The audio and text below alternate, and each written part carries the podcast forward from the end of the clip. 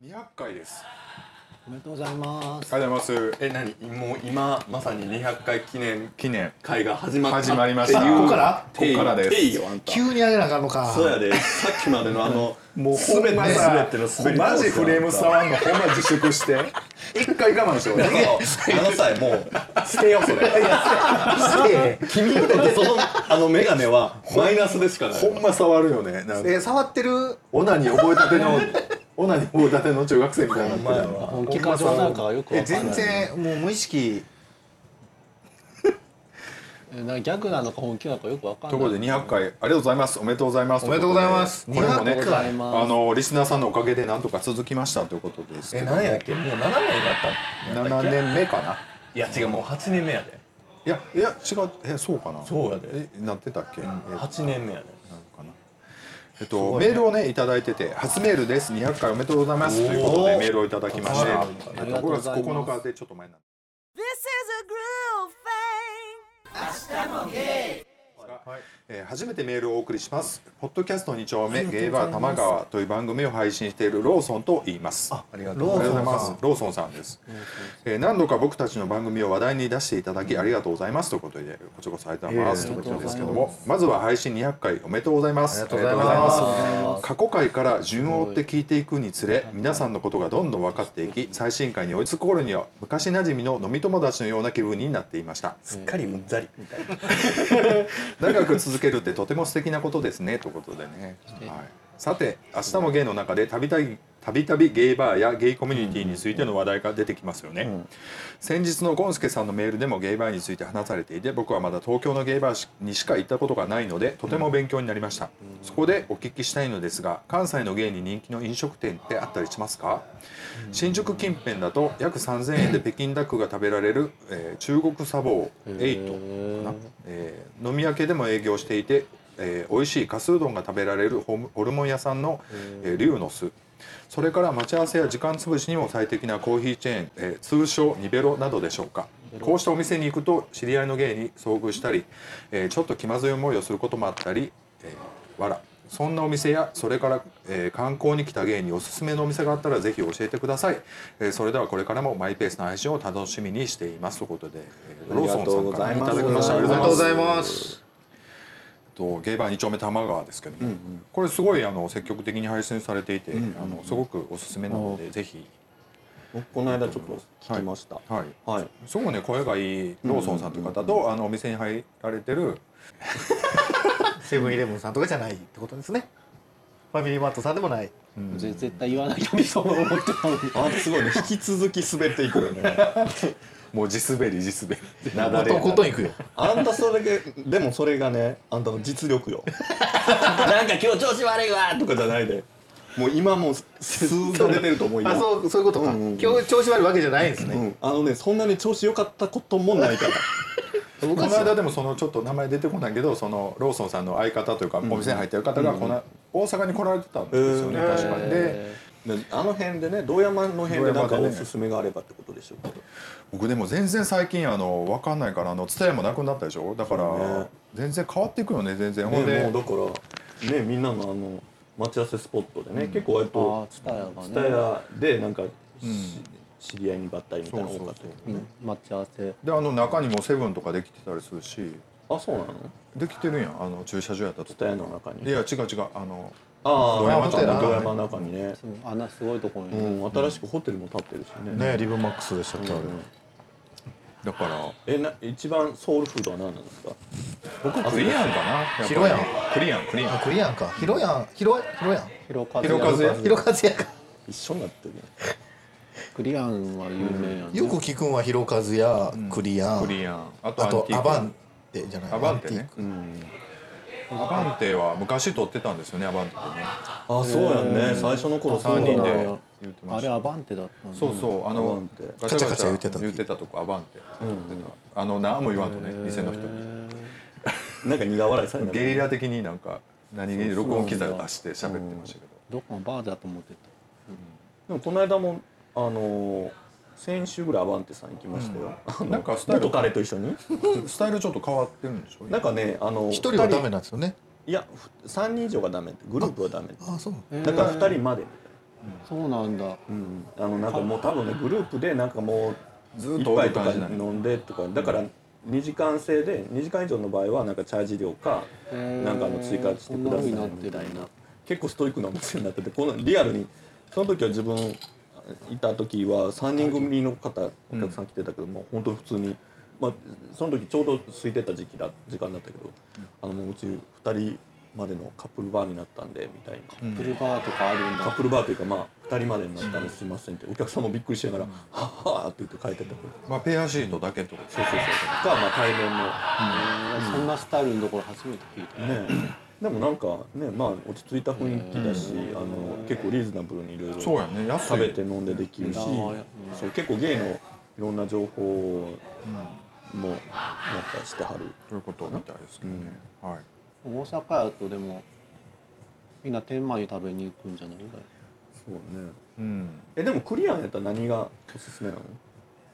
僕はナス丼かな、ナス丼？うん。でもみんなほうれん草食べるんでしょ？ポパイ丼ポパイ丼ねね僕はピー丼ですうん、ピー丼も美味しいね。そうだからクリアン。えあんた行ったことあるの？あるけど覚えてないですね。あそうなん？まあ何でも食ったの？べちゃベタに言うとキャベ丼やんかクリアンっていうあとそうなポのパイ丼やと思ってたよベタ。ポパイ丼僕もポパイ丼やけどポパイ丼とナス丼を2つ食べてたんです昔。あそうやんね。昔多分一緒にお店入ってた時とか。なんかラーメン2個食べてたラーメンなんか食ったことないあそこで。あれラーメンなかったでしょ？あるある。ね。ある。でもちょっとなんか豚骨が匂いがきつい。ああ違う。なんか今思い出したけどちょっとあの辺の食べ物と、あれやけどなんか一緒にあそこさんとお店に入ってる時期とか、うん。まあ、終わったらねあのもう閉まったお店やけどママとかとうん。ご飯食べに行ってたんやけどでココイチ行った時にもう酔っ払っててベロベロに、うん。で全部のせみたいなのするのよ。うん。なんかい 500g のごあ飯になんかそのなんていうのルーというかうんトッピング10種類とか10何種類とかめっちゃつける。でぐわーぐちゃぐちゃになったやつをなんか酔っ払って管巻きながらなんか食べていくうん。様がもうカオスやったよこれ。だから朝 5, 5時か6時ぐらいにカレー3000円ぐらいのカレー食うって。やばいなそれ。へあの全部乗せたら3000円ぐらいになるんや あそいやこなるでなるでーなるやんってね分からんよそんなんやったらで食うなちゃんと食うんですか？なんもう見た目怖いねなんか怖いし食べてる人も目がもう血走ってるし なんかもうあのな怖いね。この人さ人のことばっかり言うけど大概やったからみんなあのあの時みんな狂っとって大体。ちょっと待って。割とあの時はこう精神的な支えっていうか柱だったと思うよ。頭 おかしいのばっかりやったね。なるほどね。わ、かりましたはいはいやろ えふみさんは何かあるんですか？堂山のあたりで、おすすめ。あのローソンさんがもし来られたらねお二人で来られた時に、あでもここおじゃんせいの人は結構みんな一心さんに食べに行く。のあそうやな。一心うまいもんな、うん。一確かに。心お魚とか美味しいし。うん。美味しいしい。天満のあたりね。なんか系列で23店舗今3店舗で、ねいみんな一心さんで食べておじゃんせ来る人が結構多い。うんうん確かに。天満あたりはそうですうん。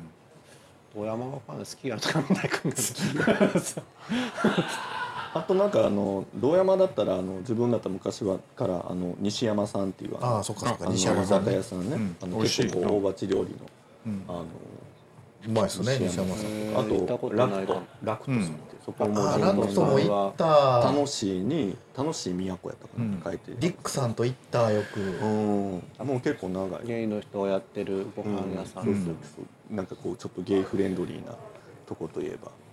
ねあとお好み焼きも結構あの堂山美味しいよね、あのおばあちゃんのとこどこでしたっけ？ポンパドールあどんたくさんや。うん。まあおばあちゃんいないですよね。あもうやめたんや。でもうなんか息子の顔でお店もねなんかすごい綺麗になったんや。リニューアルしててでこの間あの東京の友達来たから一緒に行ったんだけど、なんかもっとディープなものを見せたかったのに行ったらすごい小綺麗ででもすごい美味しかった、うんうまいのはうまいですねやっぱり。前コブコブでも行ってたね、あ五国で行ってましたね。うん。綺麗になったバージョン。思いっきり店の名前う映ってるとこでずっと喋ってましたよ。うん。あそうなん俺も知らんかったからあんな綺麗になってんの知らんかった。から、うん。全然違う。とそうかあのおばちゃんもやめやめたというかもう出てない。なくなりはっなくなってなくなっててたんじゃないあとは結構ひろかず屋とかのお好み焼きやったり。広和はねど真ん中やしね。あのひろかず屋にあの表メニューはないけどおむそば頼んだらおむそば作ってくれるんですけど、おむそばが僕は一番おすすめかも、広かででなんか特に県外の人連れて行ってメニューにないけどちょっとおむそばとかって言って出てきたらなんかそれだけでちょっと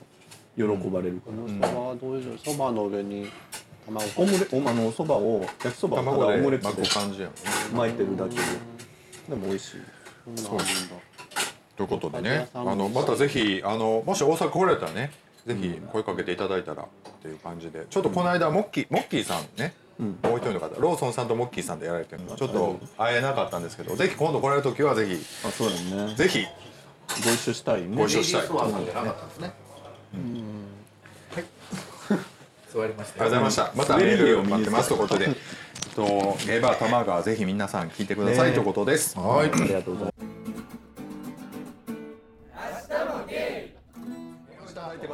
えーひじきです。2通目ということで。ひじきさん。ありがとうございます、えーこの間は老後の話を取っていただきありがとうございます、大黒摩季の歌は余計でしたねということで。すいませんちょっとよく分かってなないままなんかちょっと見切り発車で言ったら全然大黒摩季やラララやったってなんか替え歌がどうのこうのとか言ってたけど そのまんまの歌やったんで全然ラララやったっていう話。です。けどひじきさんの滑ったみたいになってたよ。滑らしますよね基本ね。あんたは自分で滑ったよね 何もないところでこけるタイプの人や。んあんた同年代の皆さん、えー、過去自分史って聞いたことありますか？僕はこのことを小耳に挟みこれからのために恐る恐る書き始めています。何も書き留めることもないしょうもない人生と思っていたのだけど人生まだまだ半分書き始めると気づくことが多かったしまだまだ修正の効く青二歳と実感しました。ぜひ試してみてください。書き方のサイトもありますということであの自分史っていうのをね書くっていうのがあのあるみたいなんですけどこういろいろ紹介していただいてて、えー僕の床屋では良い空気のように明日も芸が心地よく流れています。これからもずっと心地よい会話を楽しみにしています。ということでありがとうございます。ありがとうございます。ということでね、耳障り悪くなかったらいいんですけどね、大丈夫だろうかということで自分史というかやっぱりもうそろそろ振り返る年齢なのかなっていうことはあると思うんですけどね、まあなんかね振り返るってなんか折り返したなっていう感じはするわ、なんか年いや代的に言おうとまだでも折り返しではないやん。まだまだもうちょっとあってからっていう折り返しじゃないの？違う？そうでもない？もう折り返す？もうだって40だもん。折り返しちゃうの？もう折り返した後って感じよ。ああそう。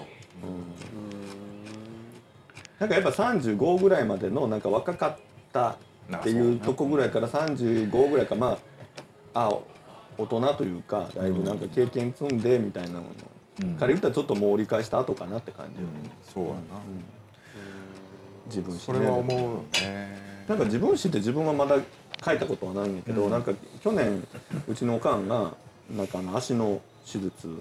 2回目するみたいな感じやって、まあ、結構なんていうのこうあのどうなるかはまあまあもちろんわからないからなんかまあもし何かあった時のためにみたいな感じでなんかこうずーっとそのこう家族の歴史みたいな、ん。こういうの時期に何があったかみたいなのをこうずーっとこうメモを取ってるやつをそれをコピーしてもらってあの時こうやったああやったみたいな家族はこの時こうやったとか、あんたはこうやったみたいなのを書いてるのが、でやっぱりなんかちょっと読むとすごいこうバーッとこう泣けてきて、あでもやっぱそういうのその時にそういうものをこう残しとくってすごい大事やなと思いましたよ。確かにね。なんか残しとくのは大事やなと思いますね、だからある意味この番組もほらなんか残ってるわけなのでね。まあ、聞き返し聞き返せるじゃない？だからもうなんかねこの間でもねもうちょうど1年前ぐらいの放送を聞き直そうと思ったの、なんか結構仕事で移動時間長かったりとかの日に、もうなんか割と最近のやつ聞いてたから、ん。あそうやと思って1年前のやつをビーってランダムピッてやってたら、もう5分と聞いてられへんかった。ひどすぎて。多分1年前と今多分一今まででこの1年が一番多分ここれ変化してると思う。ああそう。番組として。あうん。ー番組としてっていうかな何が変化ビッチさんがじゃない。違うの？あのねあの最近ちゃんとやっぱり喋ってるみんな。そう。なのあのこれ聞いてる人がどう思うかじゃないよ、じゃでもなく長年もうてやってきてたらあんたの去年とかもうひどいからねこの人ほとんどずーっとお菓子食べてんの。隅っこの方で。で美味しい美味しいとかこれなんやろとかボソボソボソボソ言ってるのをひたすら聞いてる感じが去年1年前やったから なんかもう聞かれへんくなってなんかで最近の聞いたらああままだ聞けるわみたいな。そうなのちょっと一回聞いてみ1年前。聞いてみよう。イライラするから。みんななんかだからバリバリバリってこうお菓子あげて。まあそうそうそうそう。そんな感じまあそれはそれでも面白いというかなんか、まあ当時はねまあ撮ってる時はやっぱ面白かったり。やってたんやなっていう感じもするけどね7年経ったら変わりますって人も。なんでやろう。あ変わるものと変わらないものがあるよねって、あんたはやっぱ相変わらずよ。いや僕は変わったらあかん思ってずっとこれ我慢してやってるんですよ。もうほんまやりたくないんですよ。あのね僕ごめんなさい今日ね。あの関係ないけど、ん。はい一番2階に上がってきたの一番早かったの、で足迷いなくここにバーンと座ったっけ、この席順クソやなと思って。どういうこと？どこと？だってさ一応この足とあのキャンディーさんは一番年下がこの言ったらなんて3人掛けのソファーのふかふかのソファーにドカーンって2人が座ってであの年上のふーみんさんはそのソファー脇の足を乗っけるためのあのこそフ言ったァらそうそうそう。背背もたれのないあの2クッションのソファーに座っててあそこさんに至ってはクッションのない板に座ってるからね。ちゃうやん。だって腰悪いから あれやろ。だからじゃあじゃあもうここにしようと思ってその方が楽やし。俺お前そこで座ってやった時すごい喋りにくかったやんかなんか。いやなんか今日もう本当自分でゾッとしてね。ああもう7年もう200回もやったんやってなってた自分がなんかもう本当あのクソ女王様もどきみたいな あの格好で座ってて、もうゾッとしちゃってなんかあの2人にもったいその7年間ずっと出てますけどね。お前が言うなってだから。でもこれありがたいよね。2通目いただいてひじきさんからねね。いただいてあのちょっと、まあ、1通目の時はこうラララをちょっと。ラララいじった割にいじった割にはみたいな感じでやっ何ちゃってね申し訳なかったんですけどあのぜひまたメール前くださいと。ラララ以外何も内容覚えてないということでねあのちょっとその追伸みたいな追伸とか付けで足しで。今日は何やったっけ？今日何やったっけ？じゃあ自分史やってだからあ自分史振り振り返るっていうことですけども。僕結構いろんなことしてきてるんですよ僕。あんた自分語り好きやろ語ってごらん。いやでもそれねキャンディーちゃん言うてもそれ書いといた方がええ。あんでたあんた。ポッドキャストやり。うん、やりや一人語りとかやってみて。理。いいやん。今もう iPhone さえあればできるから。あそうですけど。キャンディーの。ポップンキャンディー。キャンディー2回出てもってますかはい。こんばんは。って言ったらあんた一人語り好き好きやろ？無理無理。でもいろんなことしてきてるからいろんなことあったし楽しいやろな自分史書いたらと思いますね。暗黒期とかあるやろ。暗黒期もあるしまあほんまいろんな仕事もいろんなことしてきたし。でもほんま忘れるよね。忘れる、忘れるっていうか忘れてるわけじゃないけどふっと出てけえへんねんけどなんか古い友達と喋ってたら蘇ってくるねああそんなことしてたねとかあるからやっぱり書いといた方がいいかもしれんな。あんたでもどうせあれよ。あの自分史書いたらさ誰かと揉めて揉めたけどいや揉めたのは僕のせいじゃないみたいなことをつらつらと書くとほんま懐かしかったな。2年2ページ半ぐらい書くあのくだり。一個だけですか？揉めたのは僕のせいじゃないとは言ってないですよ。あのはコント言ってっていう僕のなんかん？どういうこなと僕のせいじゃないっていうのとコントいてってあんまり 似てるんじゃない？一緒じゃないいやですか？なんか絡まんといてって思うんですよ。えそう？なんか割と惹かれ合ってた感じだった。ややこしい者同い士がやまあそれはそうかも。なんか手をつないで二人であのなんかこう遠心力でぐるぐる回ってる感じで「お前が手離せやお前がなんとかやろ。ぐるぐる回ってるからやんけ」っていう足元を足からスコーンと蹴った感じよね。いい加減にしてって言って楽しい。あこれが明日もゲイやったわと思ったわ今。明日もゲイってこんな番組やったと思って。そうよ。こんなの1秒も使われへんとかどんどん出していかなあかんのよこういうのは。まああんたもう NG を作ること自体 NG やわ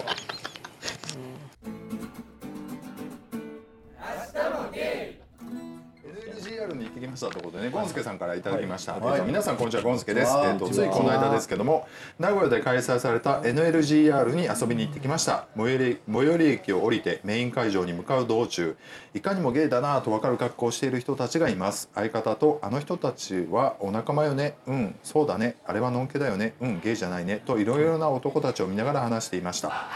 ゲイってみんな似たような服装になるんだね。もっと個性的にならないのかなと相方は言いますが相方も「えーあの人ゲイだよね」とお仲間から見ればすぐ分かる格好をしています。今回はブースで保険の話をいろいろ相談してきました。僕は持病があるので生命保険は入れないと思っていたのですが丁寧に調べてくれて説明してくれました。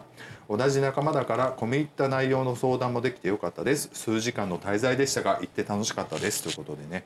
えっ、と名古屋のイベントの話ですけども、であの2か月間にほら東京のイベントもあったでしょ？あの、浜崎あゆみあはいはい出てましたね。ライブしたようなやつも。でまあ大阪はちょっと蚊帳の外というかやっぱ遠いから遠いとかまあ名古屋近いけど、まあそんなんあったんだみたいな感じでね。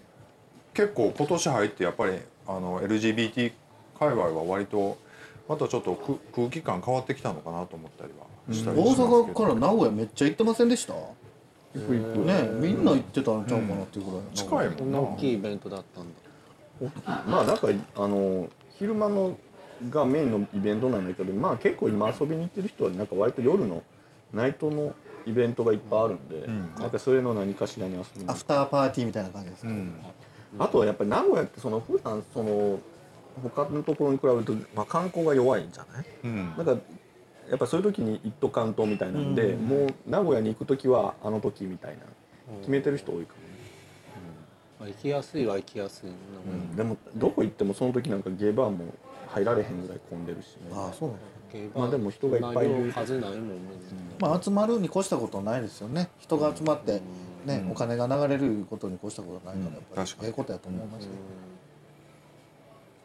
大阪もまたしたらいいのねそれから言うと大阪は今なあんまりないもんな。んかちょころっとはあるんですよ。なんかパレードとかも、うんうんたまたま自分は全然知らなくってたまたまパレードに遭遇したりぐらいで。あったあった、え今年やったっけ？去割となんかそのダイバーシティって感じ、そのなんか LGBT っていうよりは多様性っていう中になんか LGBT が含まれてるっていう感覚のパレードとかね。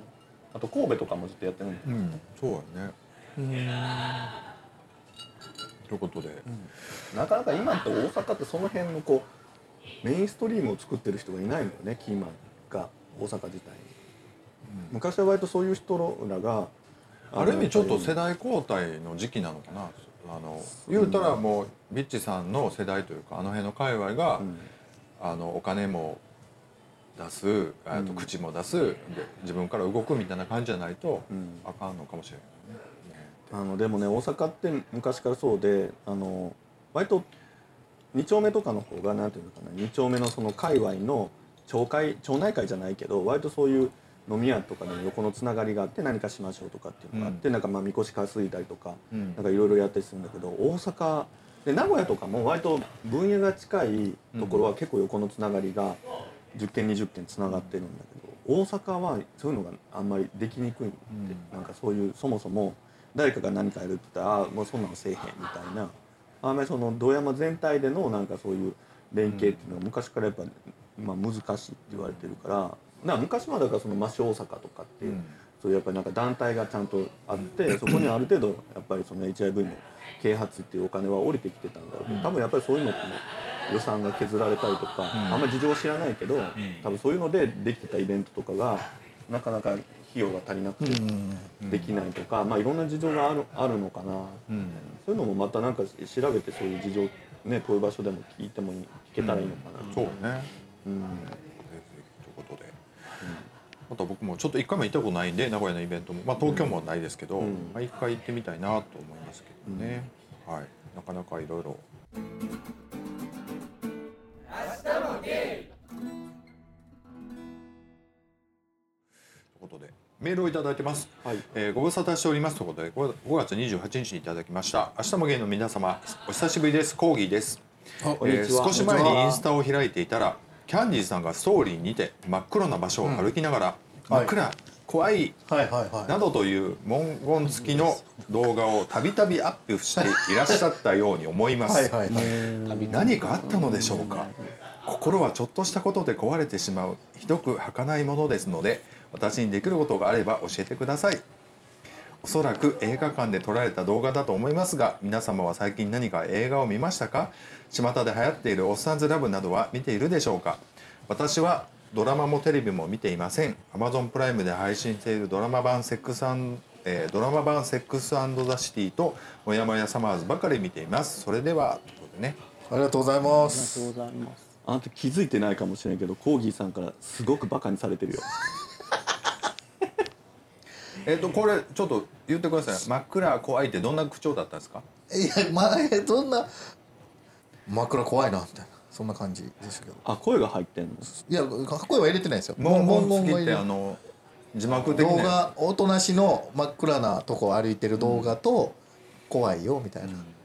文字が入ってるもうでももうすぐ40になるおっさん芸がさそんなストーリーねあざといちょっと突っ込ん突っ込んでよみんなっていうあざといストーリー上げてたらそら20代22かなコーギーさんね。なんかおかしなったんかなこの人って思われるのか、わ若芸はもうちょっと心配になるんちゃいます？いやいや本当コーギーさん申し訳ない。やっぱそうやっぱ40ぐらいでねそれだけこう人に構ってほしいと思うそういう心理って一体どうなんだろう。僕たちも20年近く経ったらああいう風になるのかな？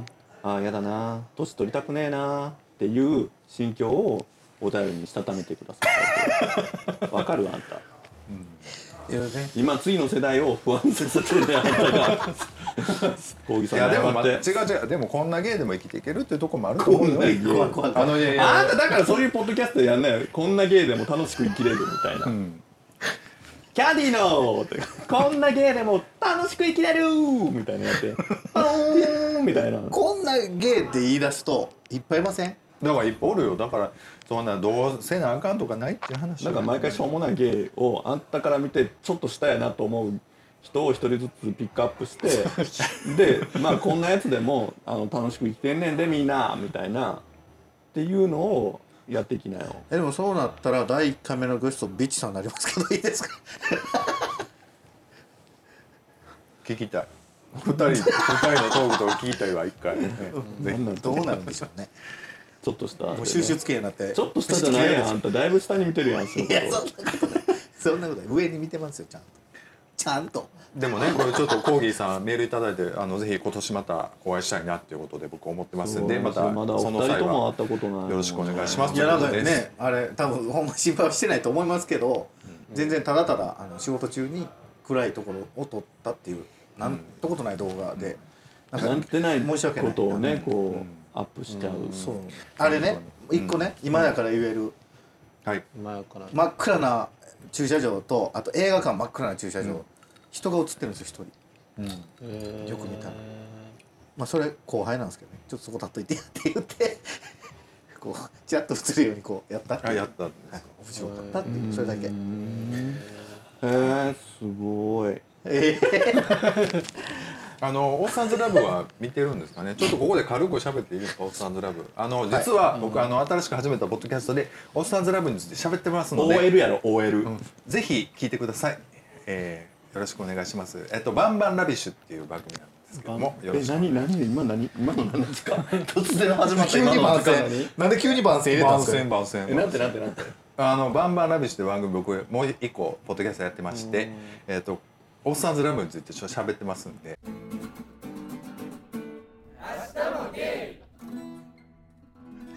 はい、えー、ということででもちょっと待ってそんな番宣で終わらせんといて。いやそうそう。ばなんかここでははもうさらっと流すといて。いや聞きたかったらあっちにやっててちゃうやん自分ら。とうわなんか嫌やわオッサンズラブについてじゃあちょっとと喋りましょうこれなんあの絶対ねこれ放送今これで済んでるけど多分あの途中のあのジングルみたいな差し込んでくるでこの人 CM みたいな。あジングルみたいなのもあるんですか？ないないない。もう多分向こうでで CM みたいなの撮ってて。撮ってんのえー撮ってんのとかってでなんかもう声とかも3人で「せーの!」とか言ってやってそれがそれをうっすら流しながらの今番宣入ってるってことですか？そう。でなんかあのアドレスとかもくっつけて「ええダルダルダルなんとかなんとかなんとかうん来てね!」みたいな。オッサンズラブ見てた？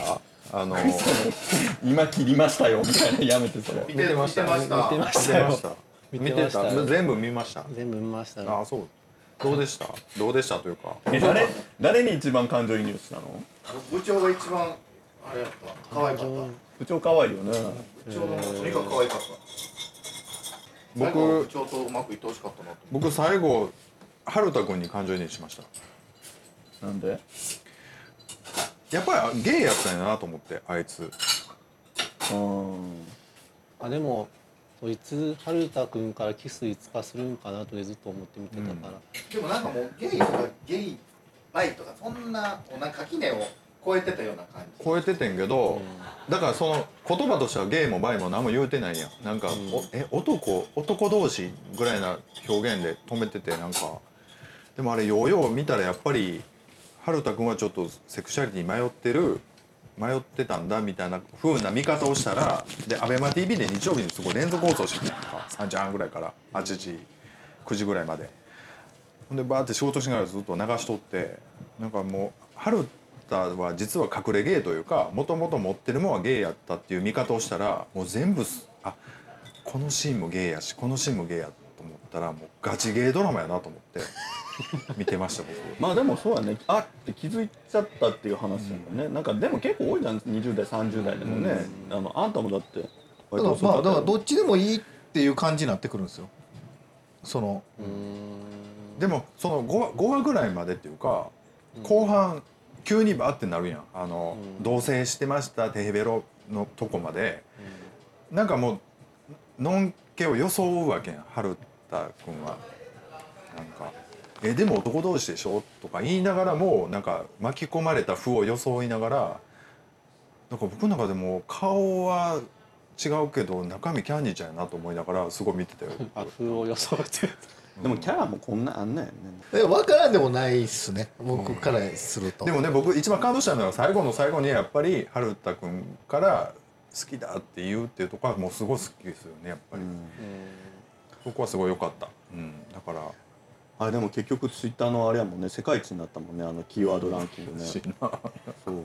日本大丈夫かって話やけどそんなんで。オーサンズラブがねあその終わって最終回終わった後にグワーっていってぶっちぎり世界一。えー、何の言葉がですか？オーサンズラブが。おっさんずラブの関連ワード？うん、もう多分あのそハッシュタグじゃないあおっさんずラブっていうハッシュタグが。でみんながいろんなことを書いてたあもう不女子という不女子がもうギャーみたいになってた、なんかゲイはどっちかというと割と冷静に感想を書いてるっていう感じで、どっちかというともう女子たちがもうギャーってなってた、うん。割とそれ自分たまたまツイッターを開いてる時に、ん。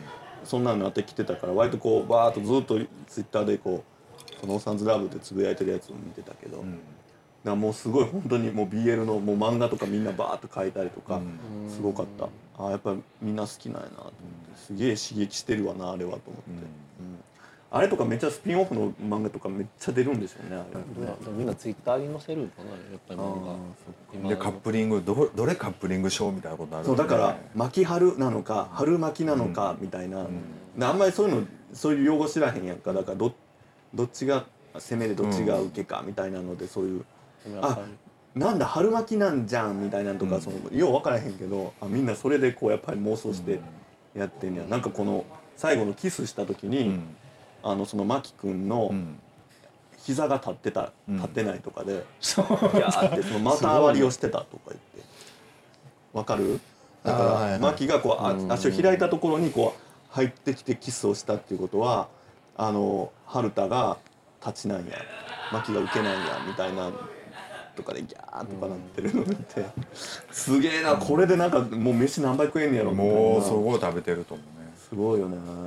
女の子はどっちかがはっきりしてないとダメなんやと思ったあれね。でもなんか僕ほらミックスパーティーみたいなのこの間も行ったんですけど、ほんならやっぱりなんか酔うてきたら「えどっちが立ちなんですか?」って絶対聞くわけ。だからやっぱ気になんだよな女の子からしたら。なんか女の子というか女子からしたら。想像はしたいんじゃないですかやっぱりねこっちがこういうことされてるとか、こういうことしてるとか。なんかそう聞いたら気済む、どっちがどっちでもええと思うねんけどなんか、うん、聞きたいんやなと思って。はっきりさしたい人多いですよねでも、その受けか立ちかっていうのを、こっちの人でもどっちかはっきりしてみたいな、リバって言ってもどっち寄りなんみたいな、ん。いやどっちもやってでもあれってさほんその聞いてる人の願望が入るん。やんなんか結局そのなんか「いやでもタチです」とか「猫です」とか言っても「いや違うと思う」みたいな。あんたは絶対受けの方が、それ無理してるみたいなー。感じ会話の流れになるから別にお前とはせえへんからどっちでもええねんけどとか思いながらな、もうそれめっちゃありません、うん、でもあんたそもそもなんなん？もう。だから僕マジでどっちでもいいんですよ。ただそこまで経験がないからそのなんか立ちらしいこととかさ受けらしいことらしきことってできんの？なんか。まあね。小声 そうさっきからさそのなんかいやはっきりさせたがりますよね。リバとかどうのこうのっていう前にさ。あんたそもそもあんたは何なん？でそこなんですよ。僕もだから自分がどうかも分からへんし、言ったらふわっと来てるわけなんですよ。今今のね、10年それで来てんの？10年というかまあだから女の子好きやったっていうか、まあ、女の子と付き合ってた時から、だって女の子に相手にでもはっきりしてなかったもんね。そうだからその辺もふわっとしてるじゃないですか。別にどっちでもいいし、どっちもやれって言ったらやるしだからこっちがいいあっちがいいっていうのも別にそんななんかふわっとしてるからいめっちゃ聞かれるけどいやわかんないですよ。そんなことないとかなるんですよ結局。でもやっぱり自分がす誰が好きというかこいつとやっぱり一緒にいたいっていうところをが芯があればってことじゃないかな。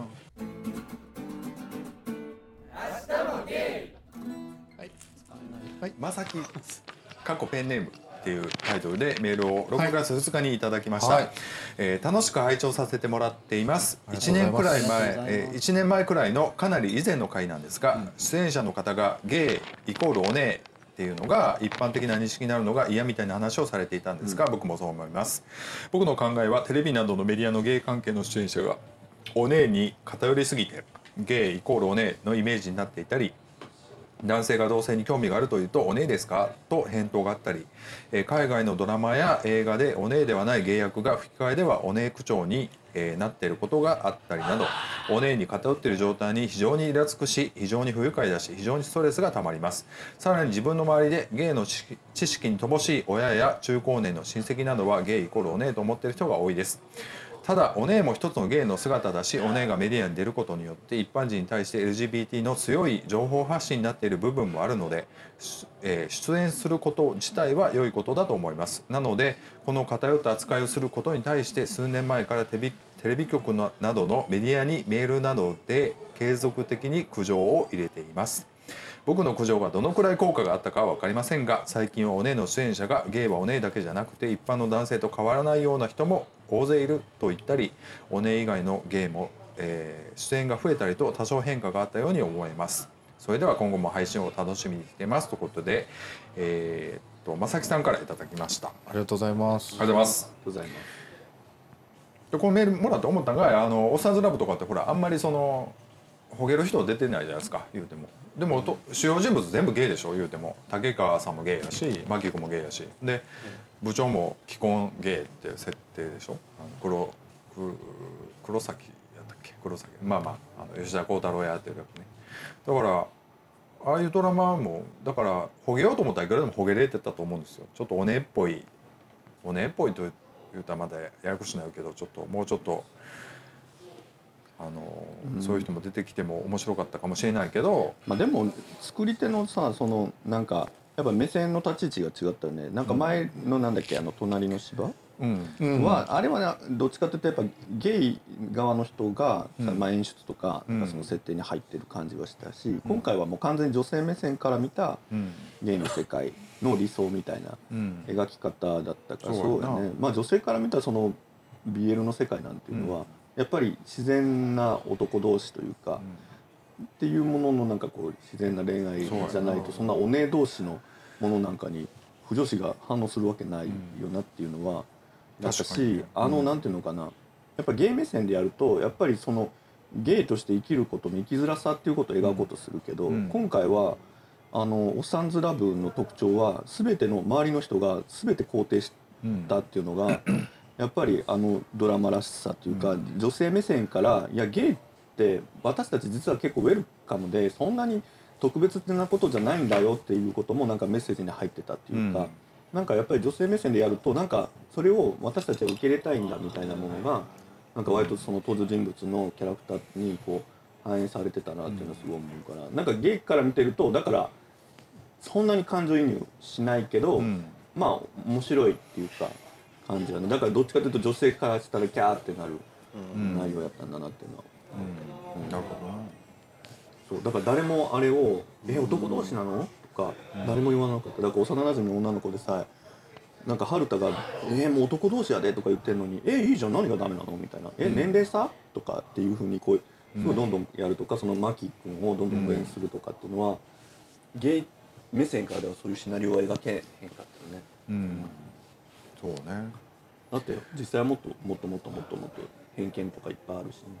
だからなんかまたどんどん変わってきてるよね。こう7年やってきててあのほらもともと2人で喋ってる時から始めてたけどもなんかその時はこうなんかまあ第1回とか第2回聞いてもらっまあ聞く人もおらんと思うねんけど 聞いてもらったらお墓の話とかしてるわけね。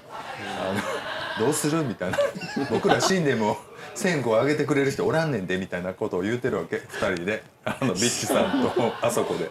ゲイバーでね。そうそうそう。いろいろ今のこと言ってたりしてなんかそのでまあ僕はまあおねおねみんなおねじゃないしなんて言いながらそんなことも言いながらでもどんどん状況変わっていくから結局ね。なんかまあ言う気になる気になる人はやっぱ言うていくべきやしあとはねやっぱりなんかまああのテレビっていうものが何なのかっていうのをうん。やっぱり考えたら、まあテレビってもう今は完全にスポンサーのためのものだから、まあ、スポンサーが出してほしい情報を、うん。まあ、出して、まあ、それを見たい人は見てくださいっていう感じ、だからもうなんかリアリティはないわな。テレビから出てもう出てくるものにそんなにこう真実味とかはなくて当たり前とかって思ってると、うん。あんまりなんかそこでゲイがすごいおねえっていう風な感じで扱われてることも、まあスポンサー的な感じの目線で言えば、リアルなゲイの社会問題的なこう、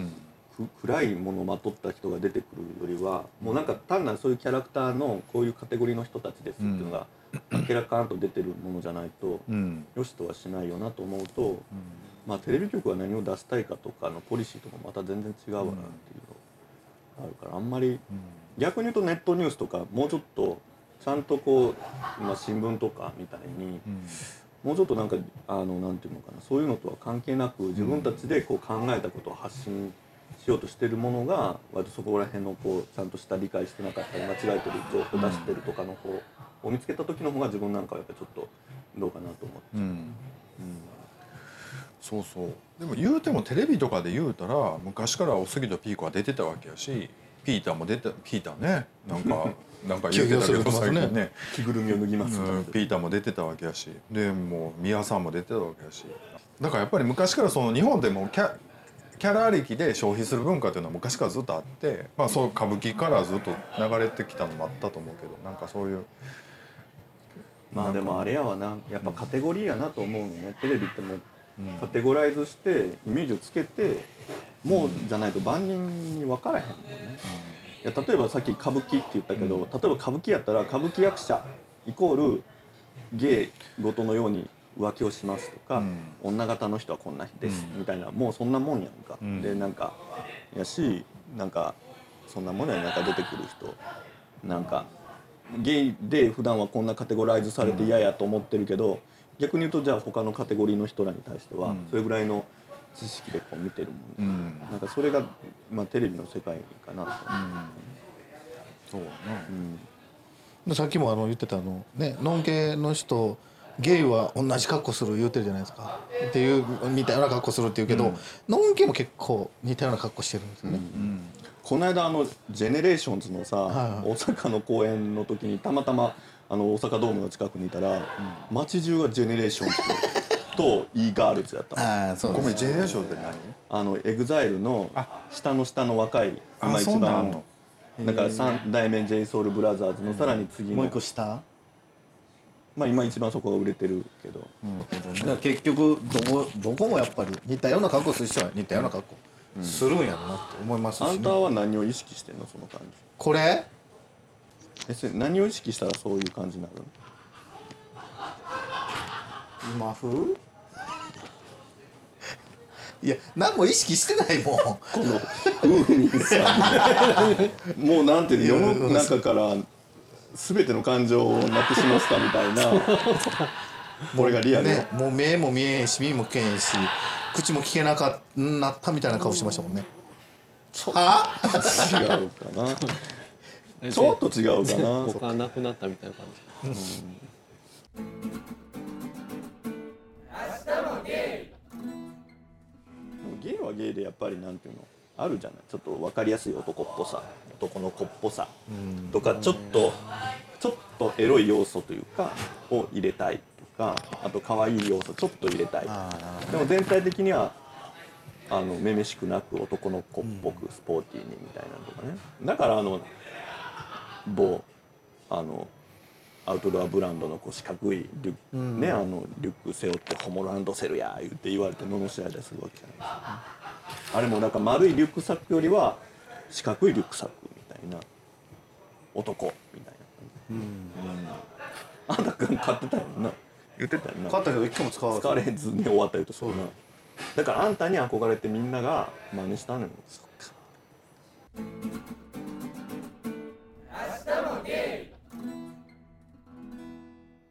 ということで、とまあ200回。トイレ帰りトーン低いわ。えっとねメールをいただいてます。はい。えっとやっぱりね何気にやっぱりゴンスケさんだろうということでね、うん200回を締めるそりゃそうですよ。メールはねゴンスケさんのメールで締めたいと思います。えだって200回やってゴンスケさんだから、多分1話平均23通くれてるでしょ？いやもう23通どころじゃないよね。最近。そうだからもうの感じで言うと。でもネタ尽きないですね。500通ぐらいくれてるんだよ。多分多分16パターンぐらいが繰り返されてると思うわ。送ってる方も送られてる方も。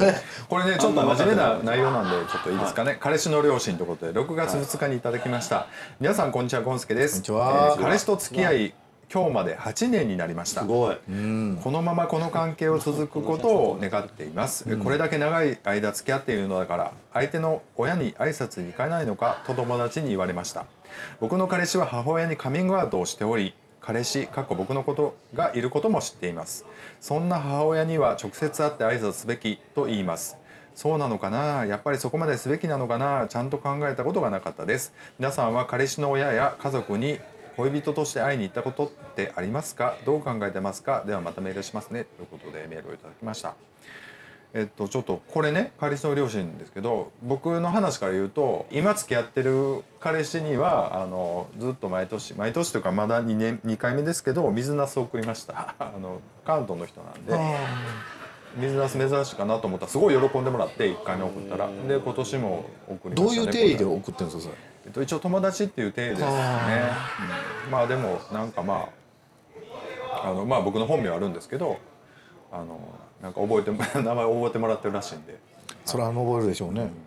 でまあうちの両親にはもう何回も会わせてるしまああの、うん。っていう感じでは付き合いはしてますかね。あのまあ40過ぎたらな。もうそんななんかあんまり、えーなんやろうな。こそこそっていうのも面倒くさくなってくるのもあるしそんなはっきりさせんでも成立したりするんでそんな僕この人とエッチしてるんですよなんてね言わないでしょ大体。まあっていうことですけど、もし付き合ったらどうします？あの。親に親には別に言わないかそうやな。流れの中でって感じかな。別に結婚するカミングアウトしてたら言うかもしれないですけどね。新しい人できたぐらいは。うん。まあカミングアウトしてたらね。もうしてないからね。まあ、カミングアウト問題はあるよね。でも。あそうやこの間カミングアウトしました僕、ん。仕事関係の女の子はいまあもう言うたらもうわーって同い年の女の子でいろんなことプロジェクト一緒にやってる子でもう何でも向こうのことはもう何でも知ってるみたいな感じやけど、自分のプライベートはもう一切言わへん感じだって、でこの間なんか結構自分4月ぐらいがまあ彼氏とぐちゃぐちゃってなってたのもあるけど仕事もいろいろ考えいろんなこと整理してる時はもう結構わーってなってて、ん。だからちょっとそのことをわーっと喋ってる時とかに割とまあ悩み相談とかいろいろ相談とかもしてたんやけどなんかの話そっちのこのプライベートな話になったけどでもあもうでもいいわと思って、ん。であでも最近いろんなことあってさみたいな話にしてたけど言ってないけどさ自分も6年付き合ってた相手がおってこの間先週別れてんとか言ったらその付き合ってた相手がいることも知らへんし、うん。でまあ別れたってこともびっくりするしって言ってでついでに男やけどみたいなのとかも言ってギャーとかってなったけなったのね。でもまあ言うてもあ男同士っていうところは割とああみたいな感じだったけど、ん。ななんかまあもうちょっとそこに驚くかなと思ってそこは割とさらっとしてて、それよりもでも自分言ってないけど自分友達3人とルームシェアしてんねんって言ったら、もう天地ひっかいひっくり返るみたいに「えーって言ってすっごいびっくりされてだからもうゲイかどうかよりも四十の男が友達と住んでるって言ってそれをこんなに長い付き合いのに全然知らへんかったっていうのとあと職場もシェアでシェアでシェアオフィスをやってるから、シェアでやってんのに、家もシェアしてるっていうことの気違いじゃねえんかお前みたいなことにびっくりされて。シェア基違いみたいになってるそう。シェア基地かお前みたいな。しかもそれを今まで知らんかった私は何やみたいなって でも逆にそのそういうタイプに思ってなかったってことだよね。そのう。リッチさんはね。一人の一人が好きで一人でおってっていうまあだってそううだね。なんかこう人とか鬱陶しがりそう。やねだからプライバシーはもう絶対守りますっていうタイプやと思ってたら、いきなりもうなんかいろいろカミングアウトされたら全部違うかったみたいな、うん。でもびっくりランキングから言ったらゲイかどうかなんていうのは4位か5位ぐらい、ん。うん。そんなことよりあのシェアで住んでるとか、まあ、付き合ってた6年も付き合ってた人いたのにそんなこと1ミリも感じさせなかったあなたの演技力とか,、なんかその辺が上位で「ああゲイうんああはい」みたいな。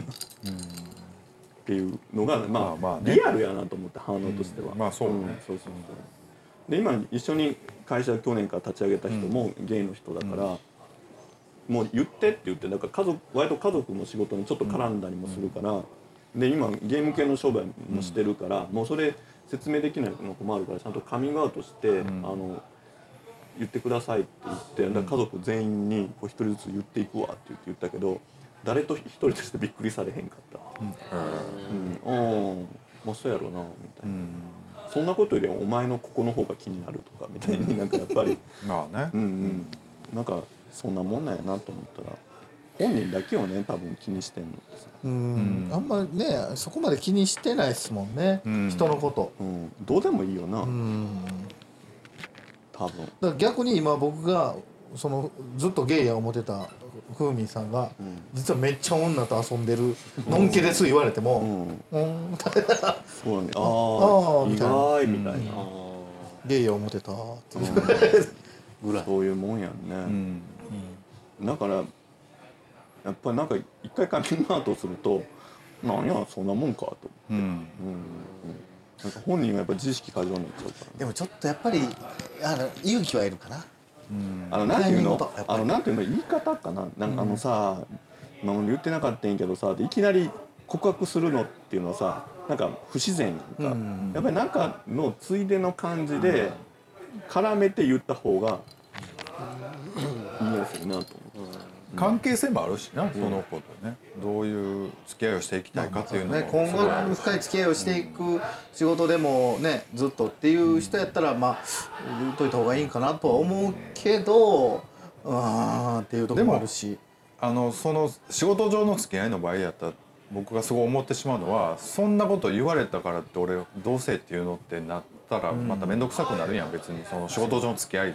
それやったら言わんでいいかなって。だから仕事をやる上でちょっとネックになるとこが出てくるじゃないですか、うんうんえそういう時はまあまあ言うたらいいかなとは思うけど、まだから仕事の付き合い超えて割とプライベートもグイグイ付き合いたいってなったらやっぱりちょっと言った方がそのいつ彼女作んねんとかさなってきたらまあ面倒くさくなるやんほんで嘘もつかなあかんことになるんやったらまあもうあ実はもう付き合ってんねんけどみたいな。男と付き合っててみたいなこと言うても。さんは言ってないよね家族にうん誰どこにカミングアウトしたことない、でも漫画とかも実家で書いてても別に目に触れたことはないんですうん。まあお父さんしかいないし。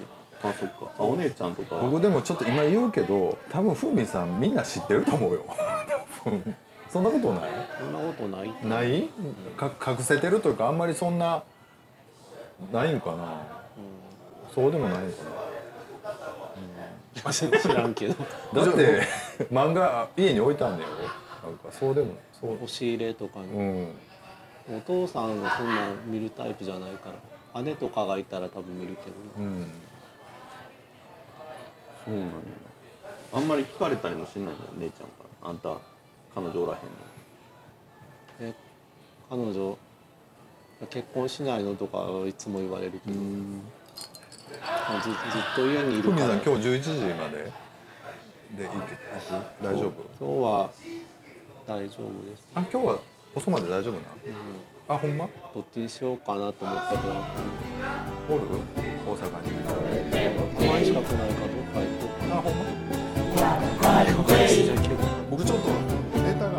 明日も出る